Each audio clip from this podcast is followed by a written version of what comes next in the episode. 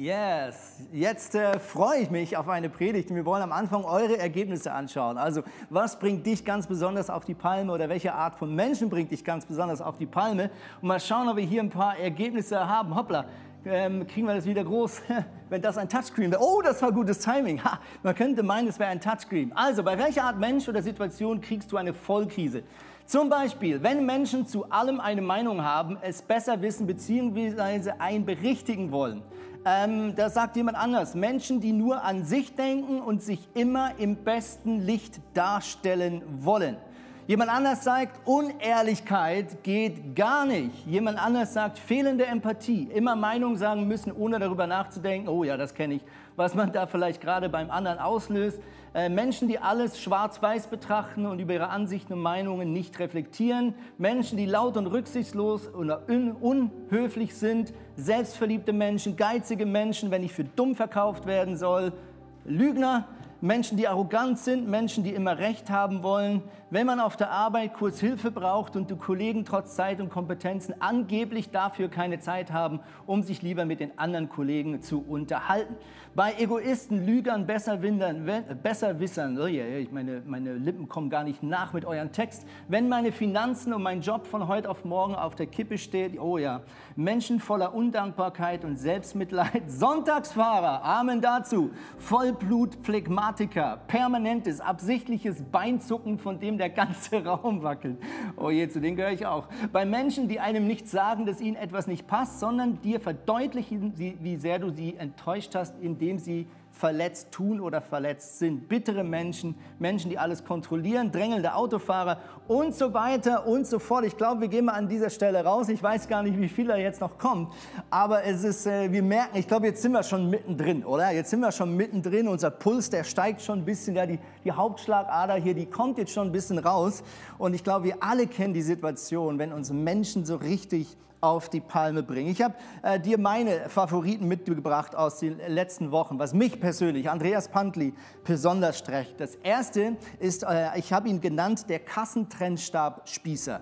Okay, der Kassentrennstab Spießer. Kennst du diese Leute, die aus diesem Kassentrennstab fast schon eine Religion machen? Ja, also ich weiß nicht, auf welcher Meinung du bist. Das ist so ähnlich wie der Nutella, das Nutella. Muss die Person den Kassentrennstab hinlegen, die ähm, fertig ist, also die das Band schon bepackt hat, oder ist es die Pflicht des nach ihm kommenden? Ja? Und ich merke, da gibt es Leute, die sind da so verfahren, egal wie verworren die Situation ist, sie würden niemals es wagen, den Kassentrennstab für dich dort hinzulegen. Ja? Ich bin so ein Kandidat, ich gehe immer in den Einkaufsladen und nehme keinen Einkaufswagen mit, weil ich mir einbilde, durch das weniger zu kaufen. Das Resultat ist, wenn ich zur Kasse komme, dass ich nicht nur die drei Sachen dabei habe, die meine Frau gesagt hat, dass ich einkaufen soll, sondern auch noch die fünf Sachen, die meine Kinder bestellt haben und die zehn Sachen, die ich für diesen Abend brauche. Also Chips und Nüsse und so weiter und so fort. Mit anderen Worten, ich komme meistens etwa so zur Kasse und da gibt es diese Leute, die gucken dich an und bringen dich in eine unweglose Situation. Die sagen nämlich einerseits, ich werde nicht den Kassentrennstab für dich dahin tun. Und zweitens, es ist deine Aufgabe, diesen Kassentrennstab dahin zu legen. Kennst du so Leute? Und ganz ehrlich, solche Leute regen mich tierisch auf. Warum? Weil man merkt, dass die so vernarrt sind in diesem Kassentrennstab, dass sie nicht mehr logisch denken können. Und das Schönste ist jetzt ja in der Corona-Zeit, ja, wenn wir ja eh zwei Meter Abstand haben zueinander, ist ja der Kassentrennstab überhaupt nicht nötig, stimmt's? Weil du eh zwei Meter lässt. Aber wehe, du legst diesen Kassentrennstab nicht hin. Du siehst, wie Leute komplett durchdrehen innerlich. Leute können nicht mehr klar denken. Leute vergessen ihren PIN bei der EC-Karte. Warum? Weil dieser Kassentrennstab da nicht liegt, der dort zu liegen hat. Also du siehst, das sind Leute, die mich aufregen. Das Zweite, was mich aufregt, sind sogenannte Kamikaze-Busfahrer.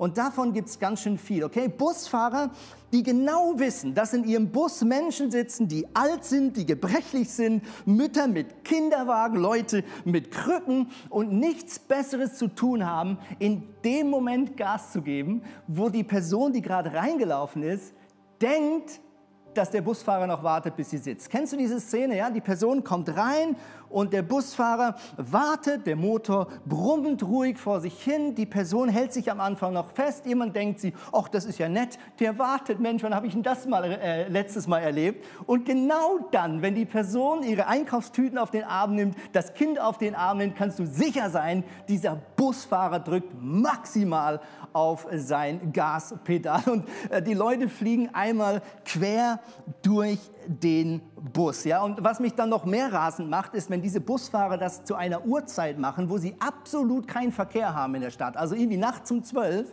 und sie rasen durch diese Stadt, wie wenn sie zehn Minuten im Rückstand sind, um dann was zu tun, um dann nach drei Haltestellen drei Minuten wieder stehen zu müssen, um die Zeit sie wieder aufholen zu lassen. Also du siehst äh, so, so, so Busfahrer, Kamikaze-Menschen, die regen mich auf. Ähm, der, die, die nächste Gruppe, die mich aufregt, sind Leute im falschen Job. Es gibt so viele Menschen, wo ich manchmal denke, warum hast du diesen Job ausgesucht? Warum hast du diesen Job ausgesucht? Ja, Leute, die in einem Callcenter arbeiten, aber offensichtlich maximal keinen Bock haben, sich mit anderen Menschen zu unterhalten oder ihnen bei technischen Fragen weiterzuhelfen. Ja? Es sind sogar Menschen, die noch nicht mal checken, dass wenn man ins Headset reinpustet mit der Nase, dass der andere im Apparat nichts mehr hört. Kennst du so Leute? Du merkst langsam, rege ich mich so richtig, richtig auf. Oder Leute, die in einem Restaurant arbeiten ähm, und auf Bedienung und Menschen was Gutes tun, absolut keine Lust haben. Ich kann mich noch daran erinnern, wie wir letzten Frühsommer, also genau etwa um diese Jahreszeit, hier ganz in der Nähe in ein Restaurant gingen und es war schönes Wetter, also sind wir gar nicht erst reingelaufen, sondern haben uns draußen zu den Tischen hingesetzt. Dann kam die Bedienung und sagte, ja, was wollt ihr bestellen? Dann haben wir gesagt, ja, haben Sie die Karte, wir brauchen die Speisekarte. Da meinte der Gute, sagte, ja, wir haben keine Speisekarte, wir schreiben unsere Menüs immer auf die Tafel, die steht dort im Eingang. Das Dumme war, dieses dort im Eingang war vom Winkel von unserem Tisch nicht zu sehen. Mit anderen Worten, wir konnten nicht sehen, was auf dieser Tafel stand. Da meinte mein Kollege ganz freundlich, ja, wie viele Menüs sind das denn? Er meinte, es sind immer drei verschiedene Menüs, die man an einem Nachmittag oder Mittag bestellen kann. Und dann meinte mein Kollege wieder, würden Sie denn vielleicht so lieb sein, uns zu sagen, was auf dieser Tafel steht?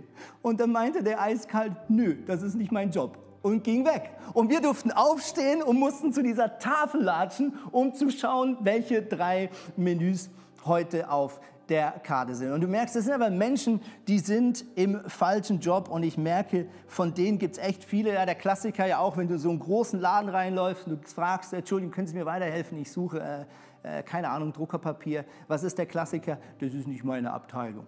Ne? Und ich habe mich manchmal gefragt, ob gewisse so Großläden, ja, ähm, ob die sogar internen Trick haben, dass die sich so verteilen, dass niemand in seiner Abteilung steht, dass sie sozusagen den ganzen Tag eigentlich niemanden bedienen müssen, weil sie immer sagen können, das ist nicht meine Abteilung. Das ist doch großartig. Genauso würde ich es machen, wenn ich richtig, richtig faul bin.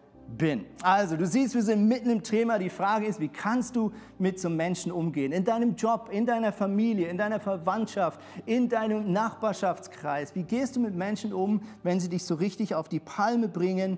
Und wir möchten mal am Anfang einfach miteinander so ein paar typische Menschensbilder anschauen. Das ist jetzt einfach ähm, nicht, äh, nicht repräsentativ, das ist auch nicht eine vollständige Liste, sondern wir picken uns einfach mal so ein paar raus. Und ich glaube, was ganz wichtig ist, wenn wir heute über schwierige Menschen reden, dass wir am Anfang folgenden Disclaimer machen. Es geht nie darum, andere Menschen zu verurteilen. Es geht nicht darum zu stigmatisieren, höchstens vielleicht darum zu identifizieren. Ja? Es geht nicht darum, jemanden zu verurteilen. Warum? Weil du weißt nie, welche Geschichte ein Mensch erlebt hat. Du weißt nie, welche Vorbilder ein anderer Mensch bisher in seinem Leben hatte. Du weißt nie, welche Voraussetzungen jemanden vielleicht in diesen Job gebracht hat. Ja, also wenn wir uns jetzt gerade die letzten Minuten ein bisschen aufgeregt haben, ist es mir doch sehr, sehr wichtig zu sagen, es geht nicht darum, zum Schluss zu verurteilen. Warum?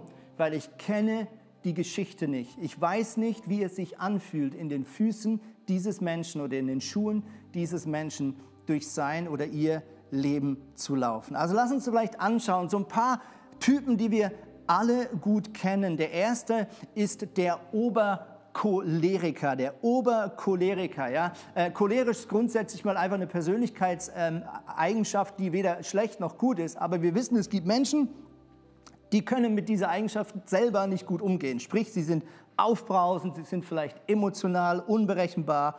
Vielleicht ist es dein Chef, vielleicht ist es ein Elternteil, vielleicht ist es jemand in deinem Sportverein, vor dem du immer so ein bisschen zusammenzuckst, weil du nicht weißt, ob er in drei Sekunden absolut äh, ein anderer Mensch werden wird. Ja? Jemand anders ist vielleicht der ewige Sturkopf. Ja? Jemand, der ähm, immer auf seiner Meinung beharrt, der äh, sich nicht belehren lässt, der vielleicht äh, immer wieder den gleichen Fehler macht und du denkst von außen, es ist doch so logisch, was in deinem Leben abgeht, wenn du so unterwegs bleibst, wie du jetzt unterwegs bist und du merkst einfach, diese Person scheint wie unbelehrbar zu sein. Ja? Eine andere Person ist der sogenannte Negative, also ein Mensch, der auf dich vielleicht wirkt als jemand, der alles grundsätzlich eher schlecht findet, der, wenn er mit dir über andere Leute redet, eher über das spricht, was ihn gerade vielleicht aufregt, was er nicht gut findet. Ähm, das kann auch die Kirche betreffen, das kann den Job betreffen, das kann den Chef betreffen,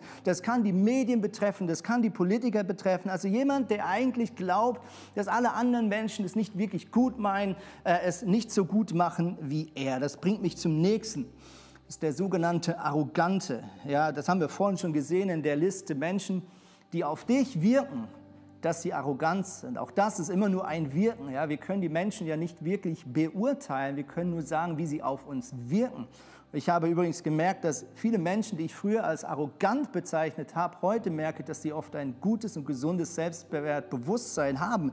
Aber auch arrogant kann etwas sein, was ein tierisch auf den Wecker geht.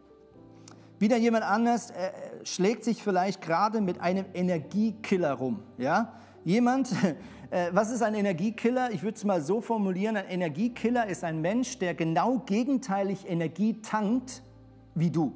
Oder auch andersrum, der genau gegenteilig Energie verliert wie du. Und wenn du mit so Menschen zu dich zusammen bist, dann ist diese Person für dich ein Energiekiller. Also jemand, der braucht Ruhe, um Energie zu tanken. Und Menschen ziehen Energie von ihm weg. Wenn so eine Person dicht zu tun hat mit jemand, der genau andersrum tickt, dann kann es zu einer gegenteiligen Energiedifferenz kommen. Jemand anderes, haben wir auch schon gehört, ist vielleicht der Unsensible, äh, jemand, der immer so im Dauerfettnäpfchen sich aufhält und das auch noch toll findet. Ähm, aber es gibt natürlich auch das andere, zum Beispiel den Übersensiblen. Also ein Mensch, der vielleicht immer jede kleinste Bemerkung oder Nicht-Bemerkung, jede komische Augenbraue, die sich an dir regt, sofort identifiziert als ein Zeichen, dass du sie vielleicht nicht nett findest, nicht gut findest und so weiter und so fort. Mit anderen Worten, ich glaube, wir alle merken, es gibt einfach verschiedene Arten von Menschen. Es gibt Menschen, die tun uns gut. Es gibt Menschen, mit denen ist es leicht unterwegs zu sein. Aber jeder von uns hat auch Leute in seinem Umfeld, mit denen ist es nicht ganz so einfach. Und ähm, wir werden jetzt gleich darüber reden, wie wir damit umgehen können. Aber ich freue mich noch, einen kurzen Clip zu teilen mit euch, wo wir sehen, dass manchmal einfach zwei Menschen nicht so gut zusammenpassen. Hier ist der Clip.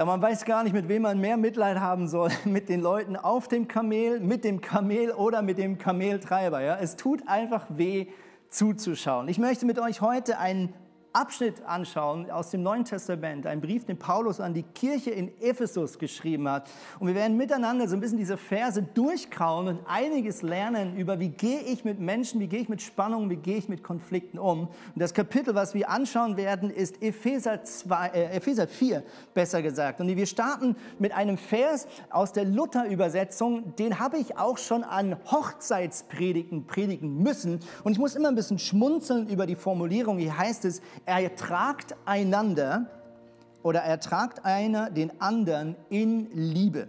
Und seid darauf bedacht, zu wahren die Einigkeit im Geist durch das Band des Friedens. Das ist ein bisschen sakrale Luthersprache hier. Und ich muss immer ein bisschen schmunzeln über diesen Satz, ertragt einander. Weil gerade in Bezug, wenn du eine Eheschließung vollziehst, ertrage, ich weiß nicht, wie das für dich klingt, das klingt so ein bisschen wie überlebt einander, ja, oder kriegt es irgendwie hin, euch auszustehen. Ja, also so ein bisschen so vielleicht fast schon ein, ein zu dolles Resignieren hier vom, vom lieben äh, Martin Luther, ich weiß es nicht. Ähm, und deswegen möchte ich mal den ganzen Abschnitt mit euch anschauen. Wir starten in Epheser 4, Vers 1 da schreibt Paulus folgendes, denkt daran, dass Gott euch zum Glauben gerufen hat und er führt, äh, Entschuldigung, und führt ein Leben, das dieser Berufung würdig ist. Keiner soll sich über den anderen erheben. Seid vielmehr allen gegenüber freundlich und geduldig und geht nachsichtig und liebevoll miteinander um. Setzt alles daran, die Einheit zu bewahren, die Gottes Geist euch geschenkt hat. Sein Frieden ist das Band, das euch zusammenhält. Also hier ist es zum Schluss ein bisschen anders formuliert. Er sagt, setzt alles daran, die Einheit zu bewahren, die Gottes Geist euch geschenkt hat. Nämlich sein Frieden ist das Band, das euch zusammenhält. Paulus stellt hier in Aussicht, dass der Heilige Geist durch seinen Frieden ein Band ist, was Menschen zusammenhält, die vielleicht ohne diese Unterstützung von Gott nicht in der Lage wären, zusammen unterwegs zu sein und auch zusammen unterwegs zu bleiben. Die Frage ist ja zum Schluss, warum haben wir diese Konflikte? Warum haben wir diese Spannung? Warum sind andere Menschen so mühsam? Ja, um es mal plakativ zu sagen. Ja, ich habe sogar schon mal Kollegen getroffen, ich rede jetzt ein bisschen aus dem Nähkästchen, andere Pastoren, und ich habe gesagt, stell dir mal vor, eine Kirche ohne Menschen, wie schön wäre das? Ja? Und dann mussten wir aber schnell merken, dass wir ja selbst auch Menschen sind. Ja? Mit anderen Worten, es gibt keine perfekte Kirche. Warum? Weil ich in diese Kirche reinlaufe. Spätestens, wenn ich da reinlaufe, oder Bad News, wenn du da reinläufst, ist diese Kirche nicht mehr perfekt. Wir alle haben Stärken, aber wir alle haben eben auch Schwächen und Defizite und Missverständnisse und einseitige Wahrnehmungen, einseitige Perspektiven und das führt zu Spannung. Warum ist das so? Der Punkt ist der, und das schreibt hier Epheser weiter, Gott hat uns bewusst unterschiedlich geschaffen. Gott hat keinen Menschen genau so geschaffen, dass er die Realität 100% in sich aufnehmen kann. Jeder, ob er es will oder nicht, hat eine fette Brille an.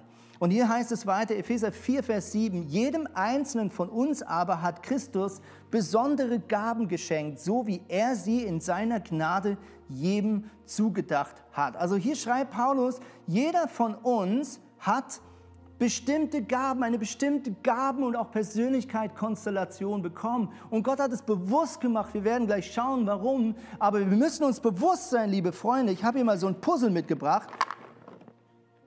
Ist mein Favorit? Nein, ist Favorit meiner Tochter. Und ein Puzzle ist eigentlich ein super Bild für das, was Paulus hier gerade beschreibt, ja?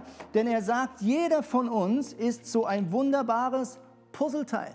Jeder von uns ist so ein Puzzleteil und wir alle wissen, wir alle haben hier Stärken, aber wir alle haben hier auch solche Ausbuchtungen, wo wir die Stärken und die Ergänzung und die Sichtweise der anderen Menschen um uns herum brauchen. Und ich glaube, Spannungen entstehen immer da, wo diese Dinge besonders schlecht aufeinander passen. Ja, also wir wissen, es gibt so, so Puzzleteile, da passt es perfekt. Da gibt es so Puzzleteile, ja, mit ein bisschen Gewalt könnte es noch irgendwie funktionieren. Und da gibt es so Puzzleteile, wo du spätestens merkst, okay, das passt vorne und hinten nicht zusammen. Und ich glaube, umso mehr diese Unterschiedlichkeit auseinanderklafft, umso größer erleben wir eine Spannung in unseren Familien, in unseren Kirchen, in unseren Vereinen, egal wo du gerade vielleicht mit einer anderen Person Mühe hast. Es geht auch weiter. Epheser 4, Vers 11 geht Paulus noch mehr ins Detail und stellt uns hier ein ganz interessantes Lebens- und Gemeindekonzept vor. Er sagt, er ist es nun auch, der der Gemeinde Gaben geschenkt hat. Vers 11.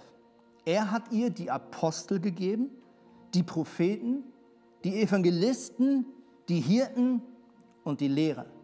Sie alle sollen die Christen für ihren Dienst ausrüsten, damit die Gemeinde, der Leib von Christus, aufgebaut und vollendet wird. Okay, was Paulus hier beschreibt, wird so theologisch in der Kirchenlandschaft als fünffältigen Dienst beschrieben. Wir sehen das auch auf einer Folie, die uns als Kirche äh, ganz, ganz wichtig ist, weil das ein Teil unserer Kirchenkultur ist, nämlich dass wir sagen, wir haben, wir haben bewusst ein Herz für Multiplikation, also für das, für was vielleicht ein Apostel steht. Wir glauben und wollen übernatürliches Reden von Gott, was Propheten in die Kirche reinbringen. Wir wollen Menschen für Gott gewinnen und begeistern, die Gott noch nicht kennen. Das ist der Evangelist. Wir wollen für den Einzelnen in der Kirche ein Zuhause sein. Das ist das, was der Hirte in die Kirche reinbringt. Und wir möchten Menschen freisetzen und sie in die Wahrheit bringen und sie zu mündigen Christen machen.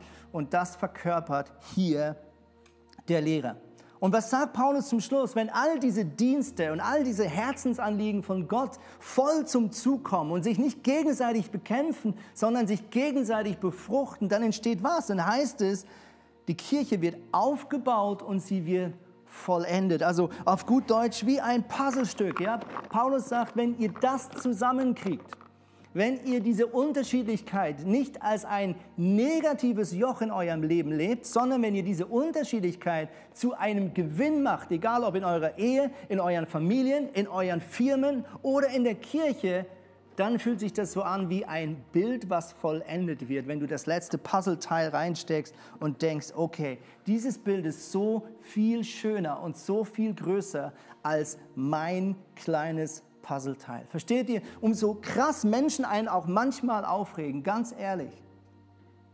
Deine Geschichte ist so viel größer. Und diese Welt ist so viel größer als deine Wahrnehmung und deine Meinung. Und dein Schicksal, so dramatisch es vielleicht sich gerade anfühlt und auch wirklich sein möge, es ist eine kleine Geschichte, ein kleinstes Mosaikteil einer viel größeren Geschichte, die Gott schreibt. Und ich glaube, Gott hat ursprünglich Unterschiedlichkeit geschaffen als ein Gewinn, als ein gegenseitiger Segen und nicht als etwas, was wir als negativ erleben. Das Problem ist, durch unseren Egoismus, durch unseren Minderwert, durch unseren Geltungsdrang, durch all diese destruktiven Kräfte, die leider in unser Leben und in unsere Welt gekommen sind vor vielen, vielen Jahren, als die ersten zwei Menschen gesagt haben, Gott, wir wollen es lieber ohne dich als Schöpfer probieren, diese Kräfte machen diese gute Geschichte von wegen Unterschiedlichkeit zu einer manchmal sehr schwierigen und schmerzhaften Geschichte. Und was dann passiert, ist so ein bisschen das, was wir vielleicht beschreiben könnten mit diesen zwei Dingen. Ja, wir haben hier in Hamburg einerseits den wunderbaren St. Pauli Fußballverein und wir haben auf der anderen Seite aber auch den HSV. Und ich halte bewusst beides in die Kamera und versuche hier keine Wertung zu machen, in der Hoffnung, dass nicht die Hälfte der Kirche morgen die Kirche verlassen wird. Aber was du hier herrlich siehst, ist eigentlich, meine Damen und Herren, stehen beide, das tut jetzt weh, wenn du ein hartgesottener Fan bist, beide haben die gleiche Leidenschaft. Beide lieben diese Stadt, beide lieben Fußball.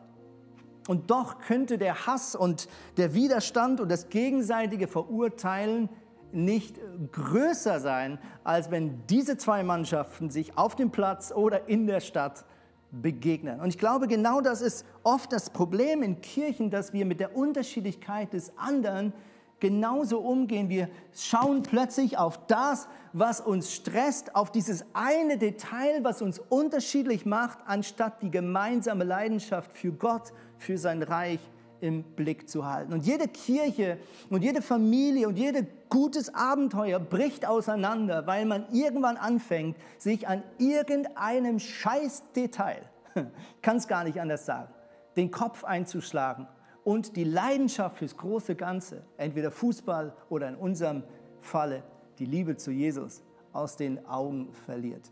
Also Gott hat Unterschiedlichkeit geschaffen und die Kunst in diesen Spannungen und die Kunst in diesen Konflikten ist es, sich immer wieder in Erinnerung zu rufen, der Konflikt ist unter anderem da, weil Gott uns bewusst unterschiedlich geschaffen hat. Noch wenn sich das jetzt gerade wie eine Spannung anfühlt, so ist immer die göttliche Potenzial da, dass ich genau diese Unterschiedlichkeit neu zu einem Segen in meinem Leben entdecken darf. Das Problem ist folgendes. Es gibt einerseits Gott, der uns liebt, der möchte, dass wir erfolgreich durchs Leben gehen und lernen, so zu leben, wie er sich das ausgedacht hat. Das Problem ist aber, die Bibel sagt, es gibt auch einen Gegner. Die Bibel nennt das Teufel. Oder das Wort, was eigentlich hier verwendet wird, ist Diabolos. Und das Wort Diabolos bedeutet wörtlich der Durcheinanderbringer. Der Durcheinanderbringer. Also der Teufel ist ein Durcheinanderbringer. Und jetzt ist es wichtig, es zu verstehen, warum will er Menschen durcheinander bringen. Johannes 10, Vers 10 sagt Jesus zu seinen Zuhörern folgendes. Der Dieb kommt, er meint hier den Teufel, um zu stehlen, zu schlachten und zu vernichten. Ich, in Klammern Jesus, bringe das Leben und dies im Überfluss. Also Jesus sagt, liebe Leute, in jedem Konflikt, wo du drin bist, sei dir bewusst, es ist immer eine Geschichte, wo zwei Kräfte dabei sind. Zwei Personen rennen an der Ziellinie mit. Der eine ist Gott, der dich anfeuert, mit diesem Konflikt gut und gewinnbringend umzugehen in diesem Konflikt Vergebung und Segen und Dazulernen zu erfahren. Aber es gibt immer einen Gegner und dieser Gegner hat eine Mission. Er will dir was wegnehmen. Der Teufel ist der leidenschaftlichste Dieb, den es überhaupt gibt. Das ist seine Hauptmission, ist dir Dinge klauen. Also, was will er dir klauen? Du hast vielleicht eine super Freundschaft, ein Mensch, mit dem du durch dick und dünn gehst. Der Teufel wird seinen Fokus legen genau in diese Freundschaft. Unfrieden zu bringen. Du bist vielleicht Teil einer liebevollen Familie. Der Teufel setzt alles dran, diese Familie zu zerstören und dich aus dieser Familie herauszureißen. Gott hat dich vielleicht gesegnet mit einer Partnerin, einem Partner. Vielleicht bist du verheiratet. Es gibt eine Person, die dein ganzes Leben lang alles dran setzen wird, diese Ehe zu zerstören, um dir das wegzunehmen. Es ist der Teufel. Und wenn ich in Konflikten drin bin, dann versuche ich mir das immer in Erinnerung zu rufen. Wenn ich mich über jemanden aufrege, wenn das vielleicht gekracht hat im Job, in der Kirche, in der Ehe, ich versuche mich immer daran zu erinnern, Moment, es gibt hier jemanden, der versucht, was zu klauen. Was ist seine Mission? Und dann versuche ich mich daran zu erinnern, dass Gott mich segnen möchte dass egal wie schwer der Konflikt gerade ist, dass Gott an der Ziellinie steht und sagt, ich möchte dir in diesem Konflikt, in dieser Krise gute Dinge mit auf den Weg geben. Und ich versuche mich dann zu erinnern, dass hier ein Gott ist, der mich anfeuert und der sagt, ich will dir nichts wegnehmen, ich möchte dich segnen. Ich möchte dich mehr so machen, wie ich dich schon immer geschaffen habe. Das Problem ist, um ganz ehrlich zu sein, ich glaube, wir leben in einer Zeit, um das mal vielleicht plakativ so ein bisschen pastoral auszudrücken, wir leben in einer Zeit, meine Damen und Herren, in der genau das Gegenteil der Fall ist. Es war noch nie so einfach, einen anderen Menschen loszuwerden, in dem Moment, wo er nicht mehr maximales Glück und Lebenserfüllung für dich bedeutet. Ja? Ganz ehrlich, einfach mal zur Erinnerung. Menschen bis vor etwa einem Jahrhundert haben in Großfamilien zusammengewohnt. Oft nicht nur mit viel mehr Geschwistern, als wir heute haben, sondern auch vielleicht noch mit Oma, Opa auf dem gleichen Hof, vielleicht mit Onkel, Tante.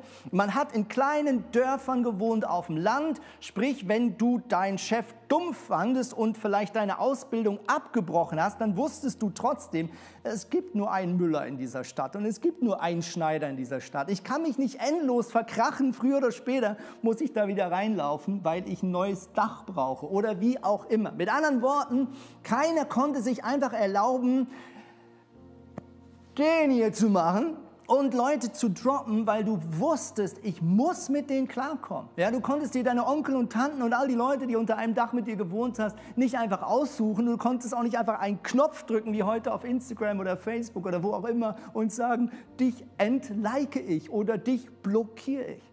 Und das fällt mir heute so krass auf, wenn ich mit Menschen rede, wie schnell und wie radikal und wie vorschnell andere Menschen einfach gefallen lassen werden im Leben, weil er halt einmal dir auf den Fuß gestanden ist oder weil er halt einmal nicht nett war zu dir. Und ich glaube, dass wir hier in einer ganz gefährlichen Situation sind, wo wir in der möglichen Situation sind, dass wir komplett verlernen, beziehungsfähig zu sein. Beziehungsfähigkeit bedeutet, dass du mit Menschen klarkommst, die anders sind als du. Beziehungsfähig bedeutet nicht, dass du die besten Freundschaften hast und die geilsten Freunde mit den Leuten, wo du dich eh gut verstehst. Äh, Beziehungsfähigkeit zeichnet sich dadurch aus, dass du auch mit den Menschen arbeiten kannst in der Firma, in der Kirche, in der Familie, in der Ehe, die vielleicht auf den ersten Blick schwierig sind. Ich möchte ganz kurz anschauen, was hat denn Jesus am Kreuz gemacht vor über 2000 Jahren. Jesus ist gekommen, er ist äh, für dich und mich gestorben. Und wenn wir hier kurz dieses Symbol des Kreuzes anschauen können, dann sehen wir, Gott ist gekommen, um ihn mit uns zu versöhnen. Das ist diese vertikale Linie des Kreuzes, was das zum Ausdruck bringt. Gott ist gekommen, um den Mensch wieder in eine Freundschaft zu bringen, in eine Beziehung zu bringen. Gott kommt nimmt dir deine Schuld weg, das, was dich trennt von Gott, all das Destruktive, all das Böse, was dich eigentlich nicht verträgt mit der Heiligkeit Gottes. Gott nimmt es weg, er hat es auf sich genommen, er ist für das gestorben, er ist wieder auferstanden. Das ganze Kack ist geklärt, ein für alle Mal, was du das noch nicht wusstest. Jetzt weißt du es. Und jetzt kommt aber der Punkt, durch diese Beziehung passiert auch die horizontale, nämlich dass ich und dass du und dass du und dass ich hoffentlich wieder in der Lage sind, miteinander zu leben indem wir uns stehen lassen, indem wir uns selbst nicht mehr zum Mittelpunkt des Lebens machen und auch indem wir lernen zu vergeben und um Vergebung zu bitten. Ich habe heute eine Definition mitgebracht von Reife. Ja, ist vielleicht so ein Ausdruck, der viel gebracht wird. Es geht in unserem Leben zum Schluss um nichts anderes, dass wir mehr und mehr Jesus Christus ähnlicher werden. Und meine persönliche Definition von Reife, die ich heute einfach mal formuliert habe, ist folgende. Eine realistische Einschätzung sowohl der eigenen als auch der fremden Unreife kombiniert mit der Fähigkeit, mit dieser Unreife klarzukommen. Ich verstehe nur Bahnhof. Ich lese es nochmal. Definition von Reife. Eine realistische Einschätzung sowohl der eigenen als auch der fremden Unreife, Fragezeichen, kombiniert mit der Fähigkeit, mit dieser Unreife klarzukommen. Diese Definition habe ich formuliert, aber ehrlich gesagt habe ich vor vielen Jahren eine Predigt gehört, die hat mich sprachlos gemacht. Dort sagte ein Mann, Dr. Bernard aus New York, ein alter Pfarrer oder Pastor, also jetzt habe ich zwei Wörter gleichzeitig versucht zu sagen, und er sagte, the definition of maturity is to deal with your own maturity. Immaturity, Entschuldigung. Also die Definition von Reife ist, wie gut du mit deiner Unreife klarkommst. Und ich war schockiert, weil ich war bis dahin der Meinung, Reife zeichnet sich doch dadurch aus, dass ich besonders reif bin, dass ich meine Schwächen alle überwunden habe, dass ich all meine Sünden überwunden habe, dass ich der vollkommene Jesus-Vertreter auf dieser Erde bin, der absolut alles gecheckt hat. Und dieser Mann hat mein Bild und auch mein Selbstanspruch an mich und auch an andere komplett über den Haufen geschmissen weil er sagte, Reife bedeutet, wie stark bist du dir deiner Unreife wirklich bewusst. Reife bedeutet, wie stark bist du dir bewusst, dass deine Wahrnehmung nicht das Maß der Dinge ist. Reife bedeutet, ich weiß, ich habe eine permanente Brille an und ich sehe gewisse Dinge scharf und gewisse Dinge unscharf und ich brauche die Ergänzung von anderen. Reife bedeutet, ich weiß, dass ich komplett falsch liegen könnte. Reife bedeutet, ich weiß, dass ich jeden Tag Vergebung brauche. Reife bedeutet, ich weiß, dass ich schon ganz viele Fehler gemacht habe und noch ganz viele machen werde. Und für mich hat dieses Denken von Reife alles über den Haufen geschmissen und hat mich selbst in eine Freiheit gebracht, nicht nur mir gegenüber, sondern ganz ehrlich auch den Menschen um mich herum weil ich gemerkt hatte, ich hatte bis dorthin immer den Anspruch, jeder darf keine Schwächen mehr haben, meine Frau darf keine Schwächen mehr haben, mein Pastor darf keine Schwächen mehr haben, meine Mitarbeiter dürfen keine Schwächen mehr haben, meine Eltern dürfen keine Schwächen mehr haben. Ich habe gemerkt, das ist ein völlig unreifer Anspruch. Solange wir auf dieser Erde unsere Füße von A nach B bewähren, solange sind wir nicht vollkommen, meine Damen und Herren. Sind wir nicht das Maß der Dinge, werden wir nicht genauso sein wie unser wunderbarer Gott im Himmel. Solange wir auf dieser Erde laufen, sind wir eingeschränkt, sind wir eins von ganz vielen Puzzleteilen und wir brauchen ganz, ganz viel Ergänzung und wir brauchen ganz, ganz viel Vergebung. Und das ist wirklich das Problem, um nochmal daran zu erinnern, der Teufel ist der, der versucht uns was zu klauen. Ich sehe so viele Menschen, die viel zu schnell zulassen, dass gute Freundschaften kaputt gehen. Die vorschnell Freundschaften vielleicht beenden, aus einer Kleingruppe rausgehen, weil es einmal ein Konflikt geht. Ich sehe auch so viele Menschen, die viel zu schnell aus ihrer Kirche gehen. Viel zu schnell. Und ich möchte dir ganz ehrlich sagen, lass bitte, bitte nie zu, dass du wegen einer anderen Person, die dich enttäuscht hat, dem Reich Gottes und vielleicht auch der Kirche den Rücken zukehrst. Ich kenne so viele Menschen, ich bin jetzt 41 in zwei, drei Wochen, so viele gute Freunde, die leidenschaftlich waren für die Kirche, die leidenschaftlich waren für Gott, die irgendwo in dieser langen Geschichte eine blöde Verletzung erlebt haben, einen Konflikt mit einem Leiter, einen Konflikt in einer Kirche. Und sie lassen alles fallen und denken, mit Kirche stimmt was nicht, mit Gott stimmt was nicht. Und das Tragische ist, guck, der Teufel versucht dir nicht nur deine Kirche zu klauen, der Teufel versucht dir auch deine Berufung zu klauen. Und ich möchte dich heute ermutigen, lass nicht zu, dass eine dumme Geschichte in 30, 40, 50 Jahren dich einfach so von diesem Weg abbringen darf, den Gott für dich gezeichnet hat. Es werden immer und immer wieder Menschen kommen, die dich enttäuschen.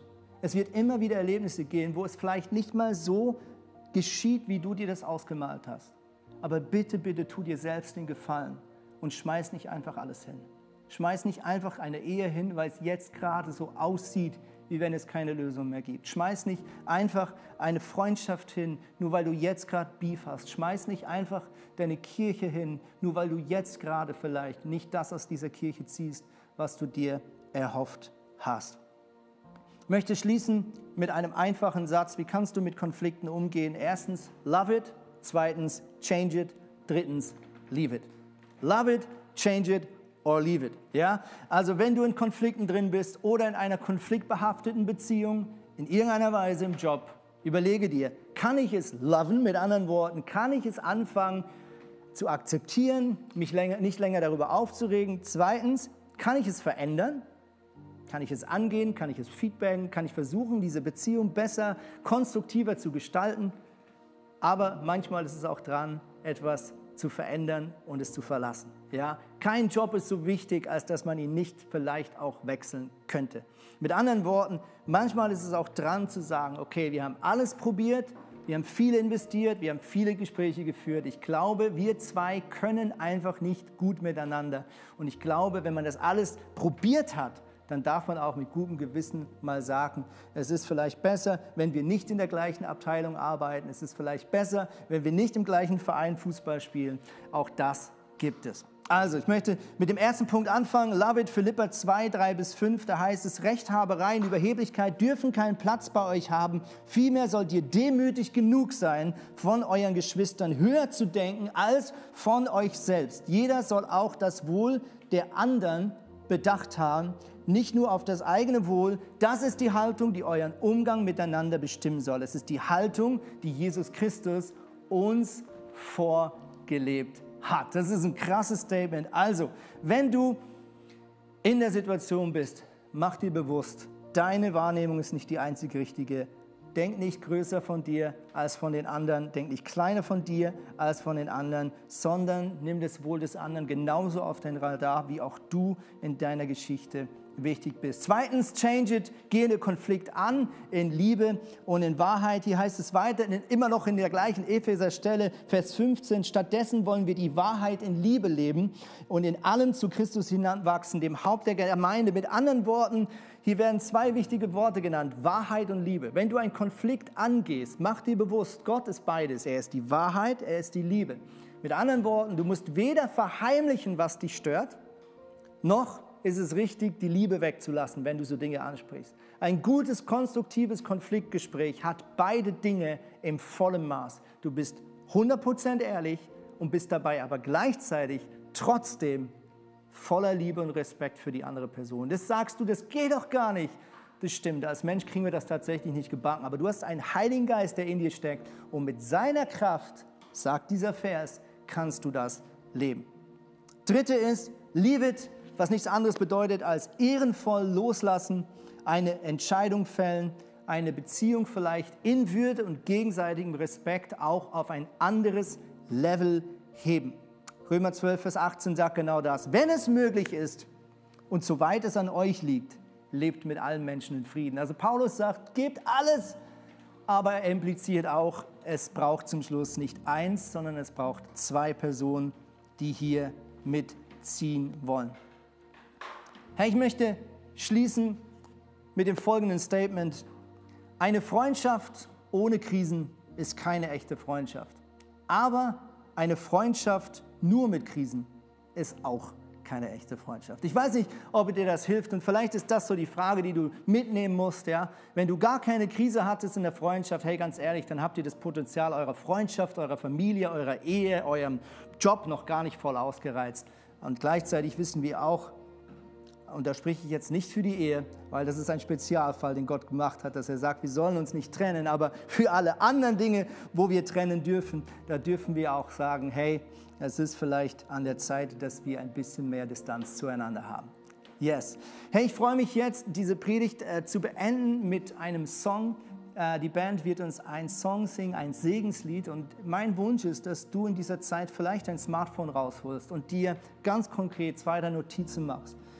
Ich glaube, eine Predigt hat dann Kraft, wenn du etwas Konstruktives draus machst. Ich weiß dir nicht, ob die Gedanken dir überhaupt geholfen haben oder nicht, aber du hast jetzt die Chance, in Kooperation mit dem Heiligen Geist deine Konflikte positiv anzugehen. Und ich mache dir Mut, dein Smartphone rauszuholen, dein Tagebuch rauszuholen oder wenn dein Partner neben dir sitzt, vielleicht jetzt kurz zu überlegen, gibt es einen Punkt, wo ihr darüber beten wollt heute, wo ihr heute ans Kreuz bringen wollt, wo ihr um Verzeihung bitten wollt. Aber lass uns diese Chance nutzen, einmal mehr die Kraft des Kreuzes in unserem Leben, auch in unseren Beziehungen zu erleben, indem wir nicht davonlaufen, sondern indem wir Vergebungskraft von Jesus Christus für uns und für andere Menschen in Anspruch nehmen. Hier ist der Song und danach werden wir zusammen beten.